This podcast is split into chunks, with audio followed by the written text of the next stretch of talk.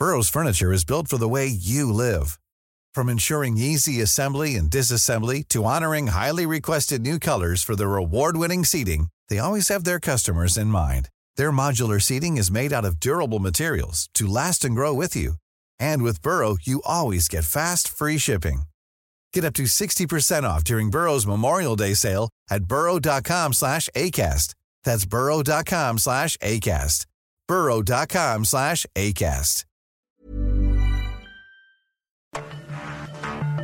Cada noche, los expertos se reúnen para debatir los temas que hacen historia en una mesa de análisis distinta. Aquí las entrevistas con los personajes y líderes de opinión, junto al análisis profundo de los temas trascendentes. Alfredo Ceja conduce un programa de Frente en Jalisco por el 100.3 de FM. Iniciamos.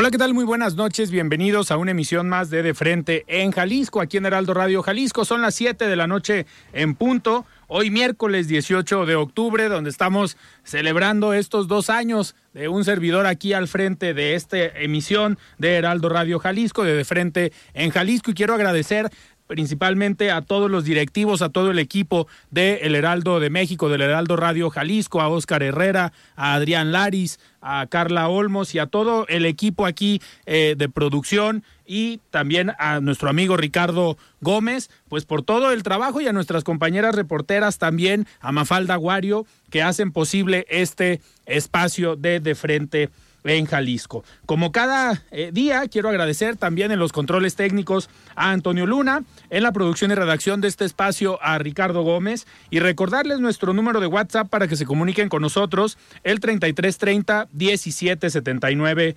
66. El día de hoy de aniversario vamos a tener una mesa especial que ya la veníamos planeando desde hace algunas semanas. Es la primera de muchas que vamos a armar de coordinadores legislativos aquí en el Congreso de Jalisco. Nos acompañan aquí en cabina Claudia Murguía, coordinadora del Partido Acción Nacional de la bancada joven. Nos acompaña también José María Chema Martínez, el coordinador de los diputados de Morena, aquí en el Congreso, y estará vía telefónica también Hugo Contreras, el coordinador de los diputados del Partido Revolucionario Institucional. Vamos a también tener una conversación con Luis Palomino, él es presidente del capítulo mexicano del Instituto Iberoamericano de Derecho Concursal y presidente del Congreso de este instituto, que se lleva a cabo en Guadalajara del 18 al 20 de octubre. Como cada miércoles vamos a escuchar el comentario de Paulina Patlán, ella es presidenta del Consejo Coordinador de Jóvenes Empresarios del Estado de Jalisco y también escucharemos la participación de Paula Ramírez, ella es la consejera presidenta del Instituto Electoral y de Participación Ciudadana del Estado de Jalisco. Les recordamos que nos pueden escuchar en nuestra página de internet heraldodemexico.com.mx, ahí buscar el apartado radio y encontrarán la emisora de Heraldo Radio Guadalajara. También nos pueden escuchar a través de iHeartRadio en el 100.3 de FM. Y les recordamos nuestras redes sociales para que se comuniquen con nosotros por esta vía. En Twitter, ahora ex, me encuentran como arroba Alfredo Ceja R y en Facebook me encuentran como Alfredo Ceja. Y también ya pueden escuchar todas las mesas de análisis y todas las entrevistas en el podcast de De Frente en Jalisco en cualquiera de las plataformas. La voz de los expertos.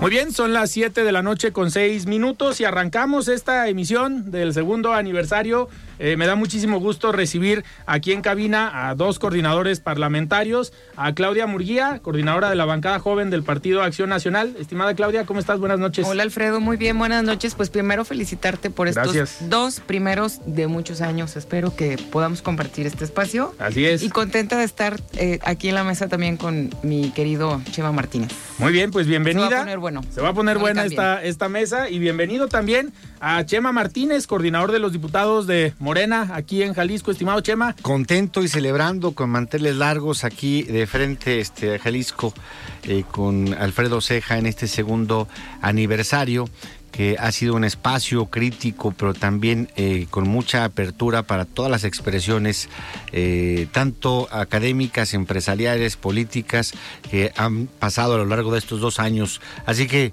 Alfredo, muchas felicidades. Muchísimas gracias y pues vamos entrando en materia. Sin duda, vienen, vienen temas muy interesantes para todos los partidos, viene el proceso electoral, que sin duda ustedes desde el Congreso pues tendrán una parte importante, pero me gustaría arrancar con el punto de vista de las bancadas, con todo lo que está trabajando el INE. Eh, ¿Por qué? Lo que se aprobó en comisiones hace unos días, que pues en teoría estarían sesionando hoy o mañana el Consejo General. Mañana, ¿no? Mañana. Eh, pues pudiera cambiar la dinámica o el tablero aquí en el Estado. ¿Por qué? Ayer platicábamos con Pablo Lemus también y nos sorprendía, estaba Juan Pablo Colín del Partido Acción Nacional. Eh, este tema de competitividad, de si en la elección pasada tuvieron como candidato hombre, en la siguiente tendría que ser mujer, no quedaba claro, pero al parecer el proyecto así viene y así lo estaría trabajando el Consejo eh, General del INE. Pero lo interesante es la definición de nueve gubernaturas, en teoría serían cinco mujeres y cuatro y cuatro hombres. Así va a ser. Eh, así va, así va a quedar, así lo ves tú, Chema. las cinco mujeres y los eh, cuatro hombres, sin duda. Hay que ver nada más en qué, en qué criterio va a, basarse el INE para efectos de poder obligar a los partidos políticos, más que obligarlos, quitarles este margen de discreción que tienen los partidos políticos para poder garantizar este derecho que debe ser ante todo progresivo a favor de las mujeres. Es eh, un momento importante en donde debe entenderse que toda transformación debe ocurrir con un avance a favor de las mujeres. Y esto hay que asumirlo y hay que tomarlo con optimismo y hay que acompañarlo. perfecto, digo, pues eso, eso va a quedar, yo creo, eso no digo, no, no habría quien se oponga. Se verían muy mal los partidos en decir, oye, no, nosotros queremos eh, cinco hombres y cuatro mujeres. Pero, por ejemplo, a ustedes en Morena, yo pongo eh, pensando a lo mejor si fuera presidente de algún partido, eh, Movimiento Ciudadano a nivel nacional tiene presencia fuerte en algunos estados, no en todos. Pues no existe, ¿sí? Bueno, eso ya lo dices tú. Pues no existe. pero, pero a ver, en el caso de Morena, donde tiene presencia en la mayoría de los estados, gobierna ahorita con alianza 23, estados. 23. Eh, a ustedes sí los ponen aprietos porque que no, mira, los juegos matemáticos no les cambia la dinámica. En, términos generales, ¿qué, describe un poco lo que está ocurriendo en, el INE? Se tienen que garantizar dos principios. El uno que es constitucional, que además eh, hemos recogido desde hace ya algunos años, concretamente a partir del 2016, la paridad sustantiva. Esto ya lo establece el propio artículo 41 y en consecuencia esto ha generado también una eh, progresividad en el derecho de la paridad sustantiva y este principio bajo el cual en este momento tiene base el documento del INE tiene que ver con la paridad con alternancia de género. Es decir, buscar que ahora entonces en aquellos estados donde eh, se sea competitivo o se gobierne por un género, habrá entonces que eh, buscar que hay otro género distinto quien sea el, que se postule y que eventualmente llegue al gobierno. Estos dos principios, paridad sustantiva y alternancia de género, tienen que tener una base y una base, la base es un parámetro este cuantitativo. Y lo que está planteando es el criterio de competitividad. ¿Cómo estamos en competitividad a nivel nacional? De las nueve entidades federativas que están disputando, cinco las gobierna Morena, que es este eh, Tabasco, Chiapas, Ciudad de México, Veracruz, Puebla y Morelos. Perdón, seis, porque eh, Morelos incluso es con una alianza. Dos las gobierna en este momento el Partido Acción Nacional, que es Yucatán y que es Guanajuato. Eh, y Jalisco, que es gobernado por Enrique Alfaro. ¿no? no, es Movimiento Ciudadano. Este, aquí aquí en, Pero bueno, bajo las siglas de, de, Movimiento eh, Ciudadano. ayer se reencontró con Dante. Sí, hombre, fue bastante... este ¿No, ¿No te tocó andar por allá? cercano a ellos? No, por allá andaba, pero no, este, no, fui requerido, no fui, me hubiera, este, eh, encantado que me invitaran a este museo efímero de Jalisco, porque además, por lo que vi en las imágenes, eh, quedó padre. Pero bueno, ¿qué, qué sucede con, entonces con la competitividad? En caso de Morena, gobierna Tabasco con hombre. Gobierna Chiapas con hombre. Gobierna Morelos con hombre, gobierna Veracruz con un hombre, gobierna Puebla con un hombre. Y la Ciudad de México que, ganó una mujer, que es la doctora Sheinbaum Pardo. Luego entonces, estos cinco estados que gobiernan con un hombre se... Eh, se entendería se entiende que, son los más competitivos porque finalmente los ganaste. Luego entonces la primera consideración que tiene que tomar la dirigencia de Morena es considerar que en estos cinco estados donde gobierna hombre debe hoy postular una mujer. Sin embargo, hay que ver cómo viene el, el, acuerdo y cómo se concreta, porque aún no está nada definido. En el caso del PAN, en los dos estados que gobierna, gobierna eh, con hombre, que es Yucatán y Guanajuato. Para efectos de este criterio tendría también, en consecuencia, que ponderarse que se postule una mujer por parte del Partido Acción Nacional. Y, en, particular, en Jalisco, eh, gobierna Movimiento Ciudadano con un hombre y, por tanto, si este criterio prevalece, tendrá que postular también una mujer.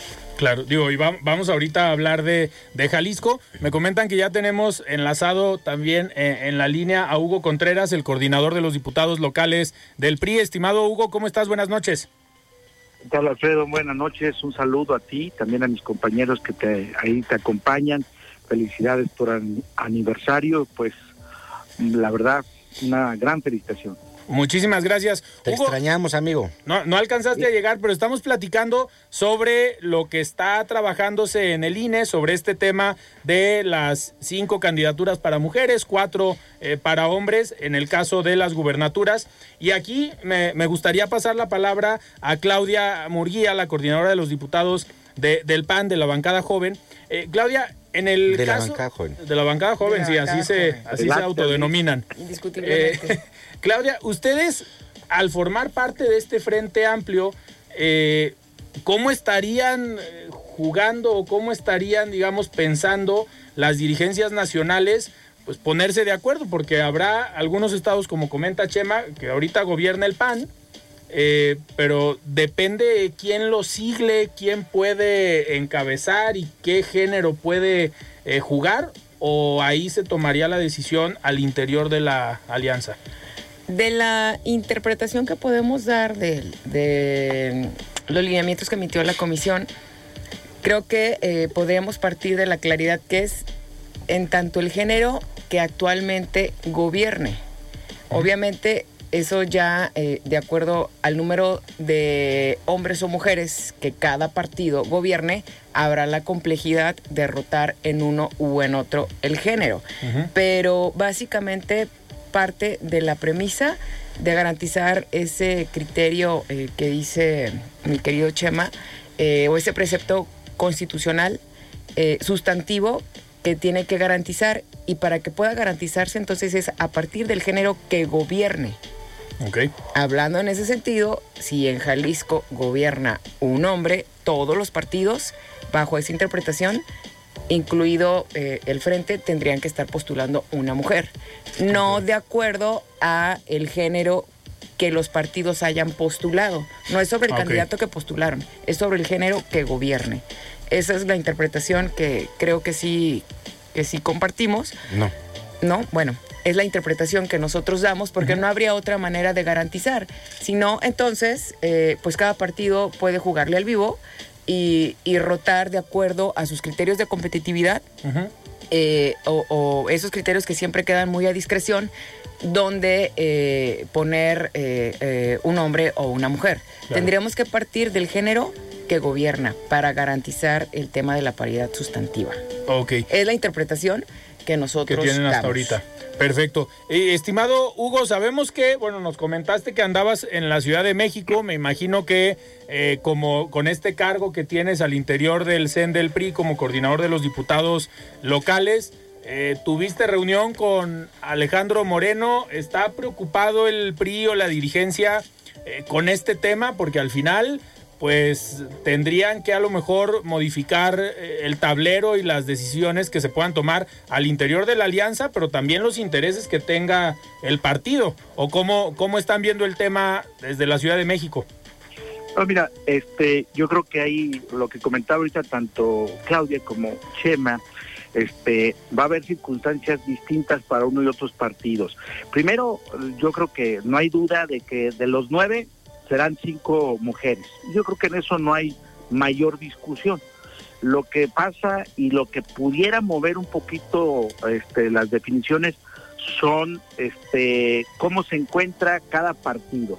Y se le va a apretar más, y lo digo así con una interpretación de lo que han manifestado los, eh, el propio instituto, eh, los partidos que tienen ahora sí que las gobernaturas y los estados con mayor competitividad, ahí se les va a apretar yo creo un poco más su definición a la hora de postular en estas nueve entidades el candidato o la candidata a, gobernador. Pero yo diría, Alfredo, que independientemente de lo que resuelva el INE, este, creo que todos los partidos, el frente, el frente, me refiero particularmente a esto, al Frente Amplio por México, yo creo que está preparado para que los estados donde va a registrar candidatos a la gobernatura pues eh, hombre o mujer tendrá que eh, presentar un gran perfil. En el punto de vista personal, diría yo siempre he simpatizado que la mujer ha demostrado en estos últimos años un gran talento, una gran capacidad y bueno, si en Jalisco nos toca mujer, habrá que apoyarla y si nos toca varón, pues también habrá que apoyarlo. Entonces, independientemente de lo que resuelva el INE, creo que los partidos todos tienen grandes perfiles. Ahí está el proceso, y lo digo porque eh, Chema es también nuestro compañero de legislatura, está participando en su proceso interno, pues tanto mujeres como hombres eh, en su partido lo hay, en el, en el movimiento Oceano también. Entonces, pues creo que independientemente de lo que definan, los partidos están este, preparados para hacer frente, que sí es el tiempo en este momento de la gran oportunidad para la inclusión y la competitividad y que participe las mujeres, indiscutiblemente, hay que acompañarlas en donde ahí se determine y bueno, en lo personal, este, no hay nada, nada que, que no abone a la democracia y a la participación de las mujeres. Oigan, no quería pasar tan rápido al tema eh, político electoral o al tema más grillo, Casi no, casi no nos gusta, pero ya Hugo abrió la, abrió la puerta. A ver, tenemos aquí en la mesa, uno vía telefónica y el otro aquí en la mesa, a dos personajes que ya han levantado la mano y aquí en esta mesa han dicho. Y nuestra compañera también, Claudia Morilla, que también no, pinta mal. Este, eh, ¿Tú me levantas la mano, chama? Sin duda, este, porque además he visto un trabajo. ¿Pero por el pan o por Morena? No, ¿qué pasó? ah, bueno. Por el pan. Ah. Es que a veces traiciona el, sentimiento a mi querido Chema. Yo, me refería más a, la, expertise que ha logrado pues en esta trayectoria pública que eh, mi compañera Murguía viene desempeñando, que sin duda la coloca también con amplias este, posibilidades desde su partido. Muchas gracias, este, a, buscar alguna, alguna este, eh, aspiración futura. Claro. Oigan, y a ver, dentro de estas aspiraciones sabemos que desde el trabajo legislativo, pues obviamente ustedes representan a un partido, representan una bancada, hay acuerdos que tienen que hacer como bancada, pero muchas veces estos acuerdos se ven afectados o se ven modificados por la dinámica electoral que se viene para el próximo año. Entre los partidos que van en una alianza, como son PRI, PAN, PRD, o como es el partido Morena, el Partido del Trabajo y el Partido Verde. Pero al interior del Congreso viene un tema importante que me gustaría eh, platicar ahorita. Venga. Es el tema del presupuesto. El tema del presupuesto. Pero pues ya desde ahorita me imagino que lo están eh, pues planteando, lo están trabajando. Eh, ¿por, qué lo, ¿Por qué lo toco? Porque históricamente no ha habido un presupuesto pues que se oponga la mayoría de los partidos o la mayoría de las bancadas. Los presupuestos en el Estado han sido pues nada más opuestos por hagamos y en algunos casos por futuro. Pero esperan que haya alguna modificación o algún cambio, no solamente presupuestal, sino en las posturas políticas con miras a lo electoral. O sea, podemos ver no tanta voluntad política para aprobar un presupuesto para el próximo año por parte de partidos como representan ustedes que son oposición, como es Morena, como es el Partido de Acción Nacional o el Partido Revolucionario Institucional, estarían revisando más a detalle el tema del presupuesto y tomando decisiones en base a lo político electoral. Bueno, te has adelantado unos meses, este, Alfredo, sin embargo, bueno, así el tema hay que abordarlo. Antes de que se vayan. No, no, no, eh, nadie se va a ir. Fíjate, esta coyuntura en la que estamos todos los partidos políticos resolviendo nuestra vida interna, no nos aleja tampoco de la eh, obligación que tenemos como servidores públicos y en particular quienes estamos en esta mesa eh, como diputados ¿no? de diferentes partidos. Falta un rato para el presupuesto, sin embargo yo te adelanto pues la posición de, Morena ha sido muy clara desde el principio. Nosotros no vamos a tolerar bajo ninguna circunstancia ningún acto de corrupción, ningún tipo de desviación, eh, ni financiera, ni programática y mucho menos este que se aleje la aplicación del gasto ah, para buscando eludir un beneficio para el pueblo. Hoy lo que hemos estado eh, viendo que no nos parece que no es, lo, no es lo correcto que está haciendo el gobierno de Movimiento Ciudadano, es la forma en que está aplicando el gasto. Te pongo un dato. Hoy mayormente se ha dado mayor recurso a Guadalajara y Zapopan. Estos dos municipios son los que concentran los mayores índices de marginación y de pobreza. En el caso de Guadalajara de marginación, en el caso de Zapopan de pobreza, está Alfredo. Esto debe replantearse ahora en el proyecto que deba enviar el señor gobernador eh, al Congreso para eh, su estudio y eventualmente su, dictaminación, porque no podemos seguir este, mandando más dinero donde finalmente se está ahogando más la gente.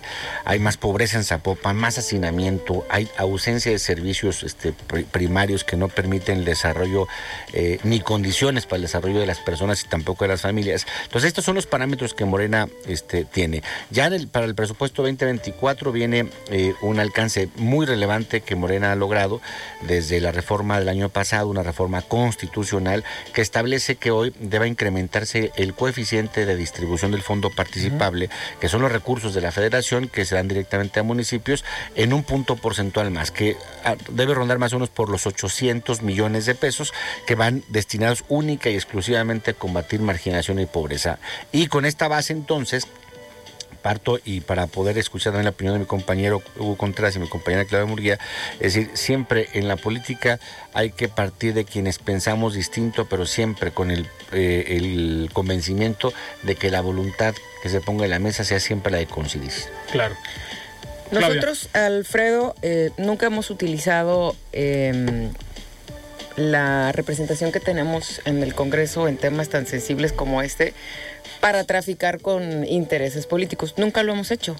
A lo largo de estos eh, cinco años hemos venido acompañando los proyectos de presupuesto siempre que se han eh, tomado en cuenta las consideraciones que la bancada que yo coordino hemos presentado. Decirte hoy que nos vamos a oponer, pues sería tanto como aceptar una simulación en aras de intereses en los presupuestos pasados. El PAN nunca eh, se ha conducido de esa manera el PAN en el presupuesto, que sí, aún nos restan unos meses, tendrá, eh, como lo hemos hecho en estos cinco años, ser eh, responsable y, por supuesto, eh, vigilar en la medida de las atribuciones que nosotros tenemos, que de la otra parte, la parte que ejerce el recurso, mayoritariamente tampoco se dé la discrecionalidad de utilizar los recursos públicos en prebendas o eh, temas políticos.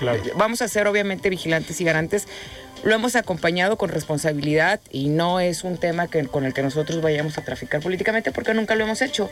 Y respecto al incremento del punto porcentual eh, eh, a las participaciones que reciben los que van a recibir los municipios, que entiendo será alrededor de 600 millones. en el estimado para 2023, para 2024, hay que esperar la actualización, yo calculo que unos 800. Bueno, entre 600 y 800 millones, compartimos esa, esa iniciativa, eh, la bancada de Morena y nosotros desde un principio, incluso el PRI también eh, la acompañó en un esfuerzo y de escucha también eh, con, los, con los alcaldes y las condiciones tan desfavorables en que el gobierno federal los ha dejado en estos cinco años, pero eh, me da gusto haber podido coincidir en ese tema y pues así vamos a estar asumiendo el compromiso del voto del presupuesto. Muy bien, antes de darle la palabra, bueno, Hugo, de una vez, tú has, tú has estado en temas...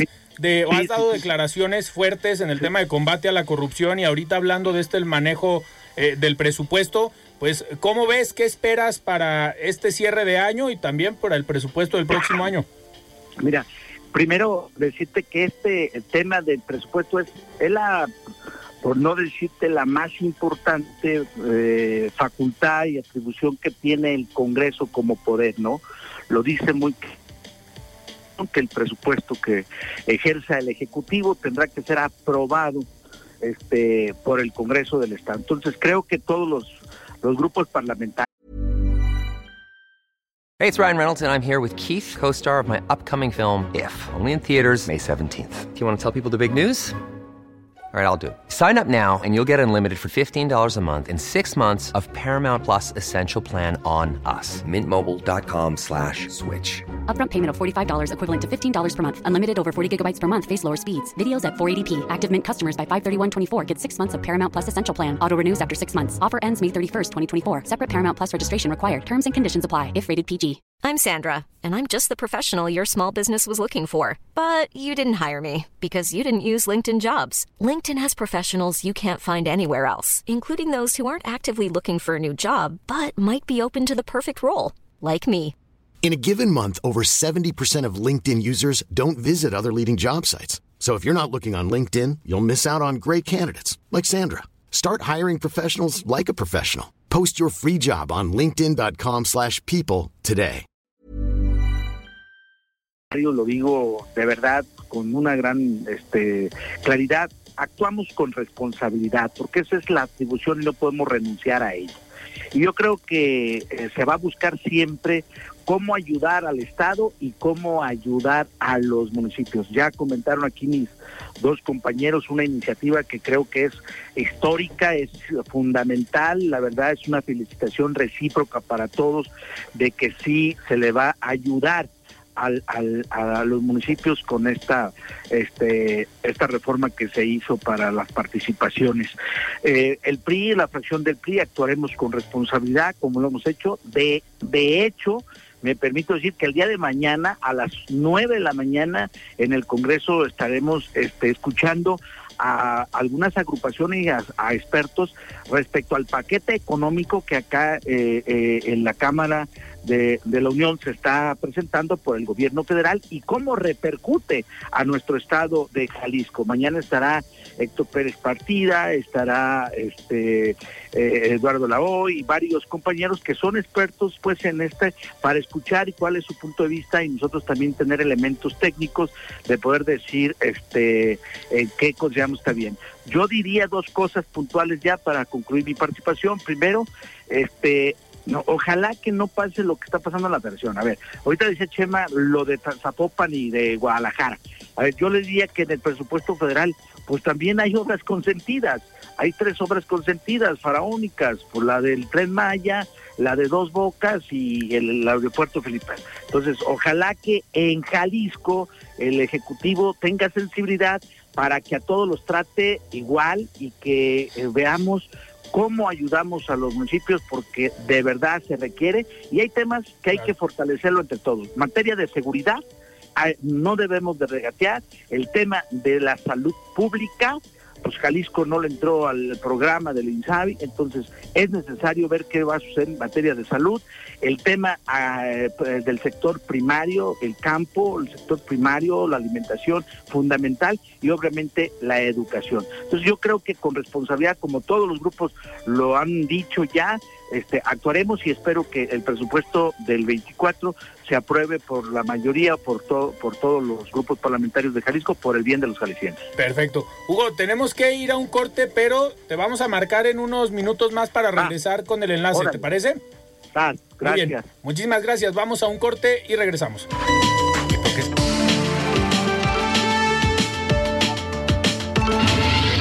Con Alfredo Ceja y su análisis de frente en Jalisco por el Heraldo Radio 100.3.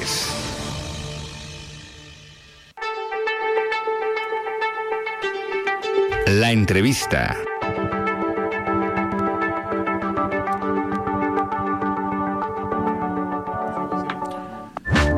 Estamos de regreso aquí en De Frente en Jalisco. Son las 7 de la noche con 34 minutos y me da mucho gusto ya tener en la línea a Luis Palomino. Él es presidente del capítulo mexicano del Instituto Iberoamericano de Derecho Concursal y presidente del Congreso de este instituto que se va a llevar a cabo en Guadalajara del 18 al 20 de octubre. Estimado Luis, ¿cómo estás? Buenas noches.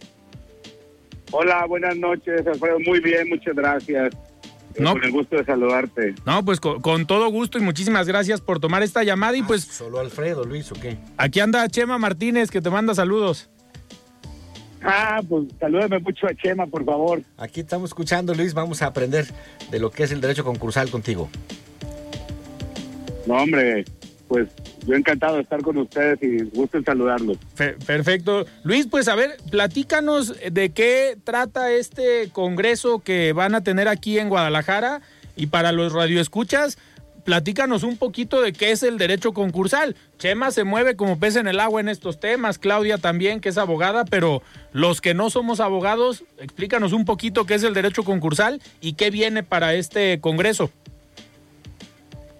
Sí, mira, eh, hay un instituto eh, que se llama Instituto Iberoamericano de Derecho Concursal, que es el instituto eh, latino de habla hispana más importante del mundo eh, que regula o estudia la insolvencia. Este instituto se fundó en 2004 en Barranquilla, Colombia, y desde ese año ha tenido congresos anuales. El segundo congreso fue en Mérida, en México, en 2006. Y a partir de ahí hemos tenido diferentes eventos en Roma, en España, Palma de Mallorca, en Uruguay, en Argentina, en Colombia. Eh, el año pasado fue en Roma y este año la sede le tocó ser a la ciudad de Guadalajara. Este, y pues estamos bien contentos porque hoy empezamos los trabajos del Congreso.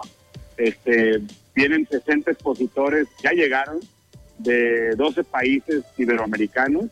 Este, ya están en Guadalajara, ya, está, ya tuvimos el primer día de trabajo del Congreso y la verdad todos están fascinados con la ciudad, encantados con Guadalajara. Este, tenemos más de 250 participantes en el Congreso este, y, y ha sido todo un éxito la apertura del mismo.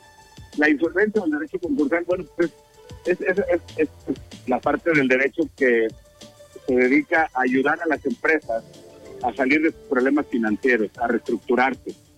Eh, no se dedica a la liquidación de las empresas, se dedica a la reestructuración y saneamiento de las empresas. Y solamente cuando no se puede eso, entonces las empresas se liquidan ordenadamente, que es cuando se van a la quiebra. Pero ahorita, con la crisis que hemos tenido después de la pandemia y después de todo este problema que hemos tenido de inflación, de tasas de interés alta, eh, ha- se ha generado un fenómeno de problema de insolvencia muy complicado.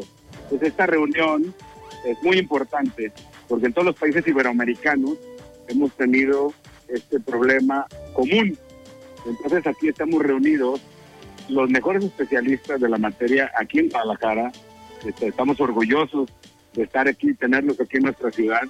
Y pues estamos de fiesta teniendo este evento eh, de grandes especialistas, revisando precisamente eso, cómo están nuestros sistemas de insolvencia para ayudar a los empresarios, a los que generan economía en nuestros países, a, sacarnos adelante, ¿no? Y cómo podemos mejorar nuestra legislación eh, en la materia y sobre todo en México, a nosotros que nos importa mucho los que estamos aquí, cómo podemos proponer la reforma a nuestra ley de concurso mercantil. Ese es el, el principal objetivo de nuestro evento, que ya arrancó y termina el viernes. Perfecto. Eh, Luis, y eh, este, este objetivo final que nos comentaba sobre eh, una iniciativa, van a trabajarla durante el Congreso y la idea es tener un documento para presentarlo ya sea a nivel federal, me imagino. Es correcto, eh, desde el punto de vista internacional tenemos siempre principios, eh, principios comparados de derecho entre todos los países, pero lo más importante para nosotros, eh, para México, es tener una propuesta concreta de reforma a la ley de concursos mercantiles para presentarse eh, y evidentemente pues es una ley que se tiene que reformar o reformular a través de nuestro Congreso de la Unión y es una eh, propuesta que se tiene que llevar a nivel federal, como bien lo mencionas. Entonces, hay un panel, de hecho, un par de paneles que hablan, vamos a hablar de la reforma necesaria a la ley de concursos, Ok. este, y, y de la cual estamos trabajando en forma puntual para tener un documento en donde vienen específicamente sobre qué se tiene que atender para la reforma, qué se necesita reformar, este, y además son puntos muy básicos que nosotros ya, yo eh, te lo puedo adelantar. En nuestra ley de concursos se le necesita adicionar tres cosas principales. Este, regular la insolvencia de las pequeñas y medianas empresas, de las pymes, que ese es un tema esencial, estructural. Si no atendemos a, al 95% de las empresas que existen en México, pues no podemos tener un, sistema de insolvencia eficaz, ¿no? Este, e- eso es lo principal. Ya eh, tenemos este, juzgados especializados en la materia. Necesitamos ciertas adecuaciones para que los jueces que tenemos en materia concursal, que por cierto, la juez de concursos está presente en el, en el Congreso, el director general del ISTECOM está presente en el Congreso, todos los especialistas de Jalisco que atienden a las empresas están presentes en el Congreso. Este, eh, se tienen que hacer esos cambios puntuales que tendremos en un documento para presentarlo como bien lo, lo, lo apunta. Perfecto. Luis, pues te agradezco que hayas tomado esta llamada y ya que tengan la iniciativa o este eh, proyecto, con todo gusto platicamos por acá y si necesitas apoyo con los diputados de Morena allá en la Cámara, pues le hablas, le echas una llamadita aquí a Chema Martínez.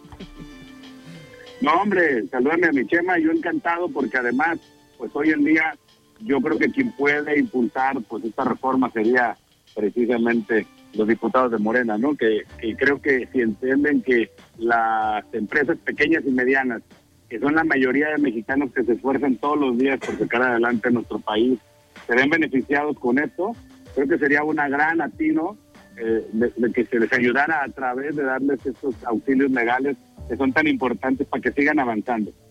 Perfecto. Sin duda, y por Jalisco también, Luis, porque fíjate aquí eh, en mucho distingue eh, a, eh, la empresa en Jalisco, esta, estas empresas pequeñas y, y medianas que han sido el sustento y el sostén de muchas familias aquí en Jalisco. Y qué mejor de la mano de un abogado brillante, un gran exponente en esta materia y también un gran litigante, Luis. Te felicito y te mando un fuerte abrazo, Luis. Un abrazo para ti y para todos eh, el auditorio y muchas gracias por este espacio. Perfecto, muchísimas gracias Luis, muy buenas noches. Buenas noches, saludos. Bien, platicamos con Luis Palomino, él es presidente del capítulo mexicano del Instituto Iberoamericano de Derecho Concursal. Y continuamos en esta mesa de coordinadores eh, parlamentarios, entrando o siguiendo más bien con dale. lo político. Ahorita en el corte platicábamos, Chema, que viene, pues estás ya dentro del proceso para definir al personaje que va a dirigir los comités de la cuarta transformación, de defensa de la cuarta transformación. Exactamente. Estás en la encuesta, No, no, no, la encuesta será todavía este, más adelante. En este momento estamos en un proceso abierto, en efecto, para poder determinar quién deba coordinar eh, los comités para defender la transformación en Jalisco. Aquí, ¿A qué sí se va a haber una refiere encuesta, este ¿no? proceso? Sí, sí. para el máximo el 30 tener definido. Exactamente. Eh, Ya la dirigencia ha tenido ya, eh, por fortuna, una definición en cuanto a la fecha y el 30 de octubre en los nueve estados en donde se abrió este proceso para la coordinación estará dando cuenta de los resultados, el día 30 de octubre.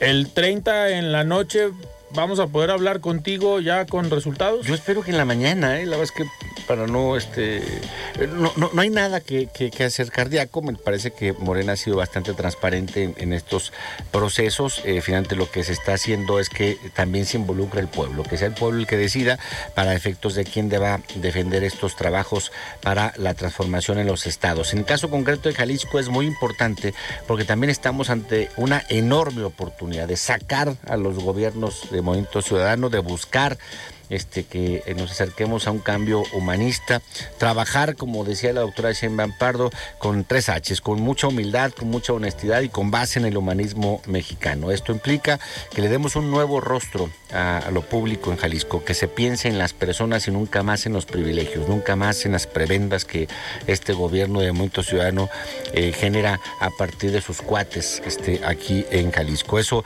es lo que implica el que nos involucremos todos para que la transformación llegue. Y en eso estoy. Por eso Ok. quiero este, ser coordinador, para que haya, eh, por supuesto, eh, un beneficio para todos los jaliscienses, a las mujeres y los hombres, para que regrese la tranquilidad, para que regrese la confianza, para que haya desarrollo, para que haya paz, para que haya bienestar. Por eso quiero ser eh, coordinador de los comités que defienden la transformación aquí en Jalisco. y contribuir con la doctora Sheinbaum a la construcción de este segundo piso de la cuarta transformación. Oigan, a ver, esta, esta mesa de coordinados parlamentarios me, me, gusta mucho porque yo sé que con los tres, está Hugo Contreras ya en la línea otra vez, se puede hablar de política muy a gusto. Sin duda. Porque a veces, a veces vienen diputados y les preguntas temas de sus partidos y no, pues no le quieren entrar al tema de las decisiones de partido. Con Claudia hemos coincidido, ha venido varias veces aquí al programa y hemos hablado mucho de política, del Frente Amplio, de las decisiones, de cómo, de cómo se toman. A ver, aprovechando que está el PRI y está el PAN, Bien. ¿cómo va el Frente Amplio? A ver, a nivel nacional, pues hemos visto que a lo mejor está un poco calmado, pero aquí en Jalisco hemos hablado con las presidentas y están, sigue firme el Frente Amplio. Pero ¿para cuándo los tiempos aquí en Jalisco? No sé si nos pueda comentar Claudia, Hugo, ¿cómo van al interior del frente? Bueno, el, el proceso que llevó hoy a que sea Xochitl la coordinadora del frente, eh, sin duda fue un lapso eh, pues de mucho trabajo, de mucha exposición, eh, por supuesto mediática, y hoy estamos en el entendido del fenómeno que generó Xochitl, que de no ser una potencial candidata dio un brinco del 1 al 100. Eh, Cuando hoy, no me la dejaron entrar a Palacio. Ajá, mira, eh, bueno, es que Bien lo decía este, la diputada Claudia, es un lapsus, pero brutus. No. Fue un lapso en el que hubo una exposición eh, que, que generó un fenómeno. Claro. Es la verdad. Es un fenómeno el que generó Xochitl. Ella da un brinco del 1 al 100 y hoy, obviamente, eh, no es eh, que el frente esté dormido. Pues estamos en. eh, primero, nosotros sí somos muy respetuosos eh, de, de las normas. Eh, no, no voy a hacer, obviamente, un señalamiento particular. Nosotros tenemos mucho que decir de los procesos internos de otros partidos que no compartimos las formas. Nosotros siempre hemos tenido, vamos a decir, ese ADN dentro del, del PAN, sobre todo, de ser muy respetuosos. Eso no quiere decir eh, que, que el frente esté dormido. Claro. Eh, si tú le preguntas a la gente, tal vez eso en el círculo rojo, por todo el movimiento que generó eh, y el brinco que dio Xochitl a la candidatura, tenga, haya una percepción, pero si tú le preguntas a la gente, a la gente Sigue que movió Xochitl, a la gente, porque eh, las firmas que ella recibió realmente fueron orgánicas. Todo el movimiento que ella generó fue orgánico. Y la gente sigue a la expectativa y sumando. Por supuesto, estamos en un trabajo eh, de aterrizar los acuerdos, sobre todo en lo que tiene que ver en lo local. Claro. Pero sin lugar a dudas, hoy eh, Xochitl representa una opción real para que la oposición eh, pueda generar eso que dice mi querido Chema, no solo para Jalisco, sino para México. En México no hay paz, en México no hay seguridad, en México no hay justicia, no hay respeto a los poderes del Estado. Y eso es lo que queremos lograr con Xochitl. Perfecto. Estimado Hugo, ustedes desde el PRI, ¿cómo están viendo al Frente Amplio por México? Creo que no lo tenemos en la línea, ahí hubo problemas con la comunicación. Hugo. En lo que, en lo que se resuelve, si quieren vamos a escuchar ahorita el comentario de Paula eh, Ramírez, ella es presidenta del Instituto Electoral y, del, y de Participación Ciudadana del Estado de Jalisco. Estimada Paula, ¿cómo estás? Buenas noches. Alfredo, muy buenas noches para ti y para tu auditorio. Contarte que el día de ayer, 17 de octubre, se conmemoraron 70 años de la publicación en el Diario Oficial de la Federación, el decreto que reconoció la ciudadanía plena de las mujeres mexicanas y con ello el derecho a votar y a ser votadas. Las mujeres pudieron votar por primera vez en las elecciones para diputaciones federales del 3 de julio de 1955.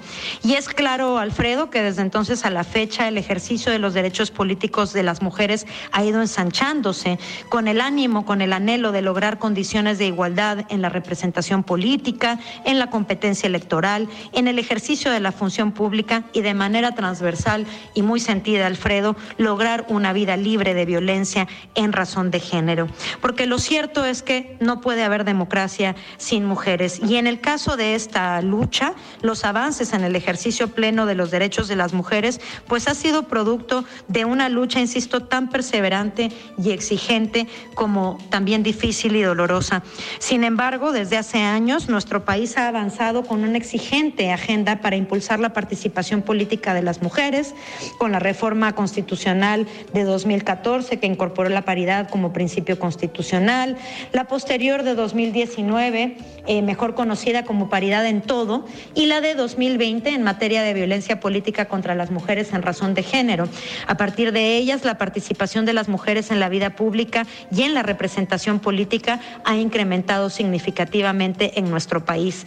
El Congreso Federal es hoy totalmente paritario y en siete estados de la República, incluido Jalisco, más del 60% de las curules del Congreso local están ocupadas por mujeres.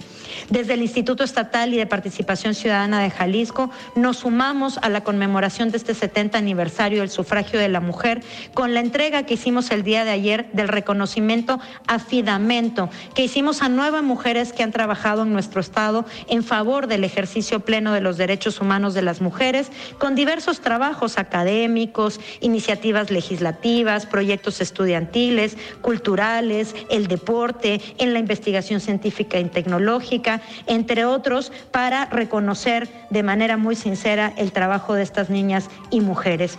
Y además, Alfredo, quiero aprovechar este espacio para anunciar que este viernes 20 de octubre tendremos un conversatorio con mujeres extraordinarias, un conversatorio de altísimo nivel, en que vendrán a platicarnos sobre el desarrollo histórico de los derechos políticos de las mujeres, desde hace 70 años en que por primera vez pudimos votar hasta la fecha. El conversatorio es desde luego público, será en la Biblioteca Juan José Arriola este viernes a las 10 de la mañana y les invitamos a conocer el programa en nuestras redes sociales arroba IEPC Jalisco. Y finalmente, Alfredo, no me quiero despedir sin antes enviarte una felicitación muy calurosa y muy sentida por estos dos años al aire de tu programa. Te mando un abrazo, una felicitación nuevamente y nos escuchamos la próxima semana.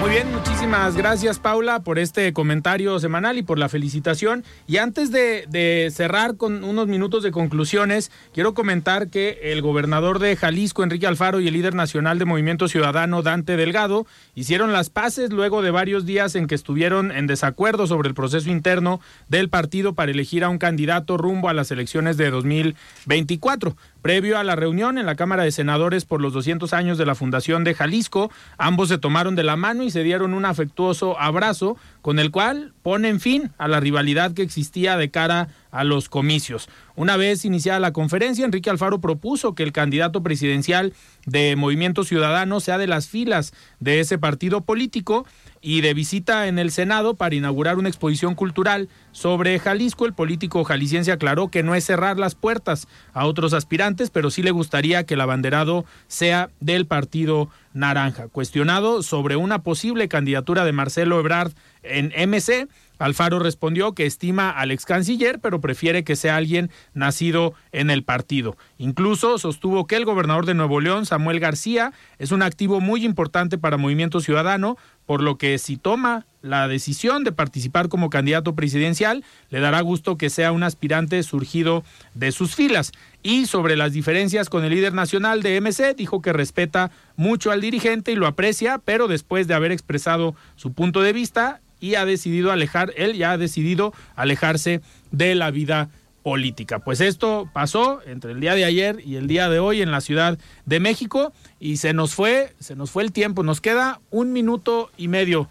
Chema, ¿qué viene para las próximas semanas para la bancada de Morena?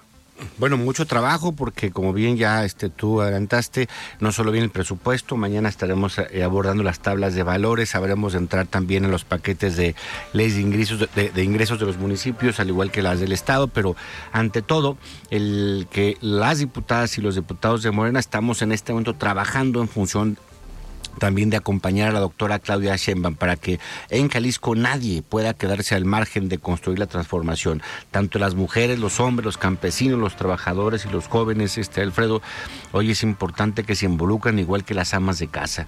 Sí. Todos, todos tenemos una responsabilidad para que las cosas cambien en Jalisco para bien y poder dejar atrás esta, eh, este olvido, este agravio en la que nos tiene Movimiento Ciudadano. Perfecto. Claudia, ¿qué viene para la banca del PAN? Nos quedan 20 segundos. Temas importantes a resolver para cerrar este año, temas presupuestales, temas de nombramientos y designaciones en el Poder Judicial, concentrados también en dar la mayor eh, transparencia y, y certeza de que cumplimos con los procesos apegados a la legalidad y a la constitucionalidad. Felicitarte por tus dos años en el programa de Nueva Cuenta y por supuesto desearle mucha suerte a nuestro querido compañero Chema con el que eh, preciamos una amistad de muchos años Claro. y, y, pues desearle suerte al diputado en su proceso sin descuidar sus responsabilidades Nunca legislativas. mentoría el clásico de Guzmán. Y la bancada joven eh, eh, dispuesta a afrontar el reto que se viene para cerrar este año. Perfecto. Pues nosotros nos despedimos. Muchísimas gracias por estar el día de hoy aquí en De Frente en Jalisco y nos escuchamos el día de mañana. Yo soy Alfredo Ceja. Muy buenas noches. Alfredo Ceja los espera de lunes a viernes para que junto con los expertos y líderes de opinión analicen la noticia y a sus protagonistas. Esto fue De Frente en Jalisco, otra exclusiva de El Heraldo Radio. Hi, I'm Daniel, founder of Pretty Litter. Cats and cat owners deserve better than any old fashioned litter. That's why I teamed up with scientists and veterinarians to create Pretty Litter. Its innovative crystal formula has superior odor control and weighs up to 80% less than clay litter. Pretty Litter even monitors health by changing colors to help detect early signs of potential illness. It's the world's smartest kitty litter. Go to prettylitter.com and use code ACAST for 20% off your first order and a free cat toy. Terms and conditions apply. See site for details.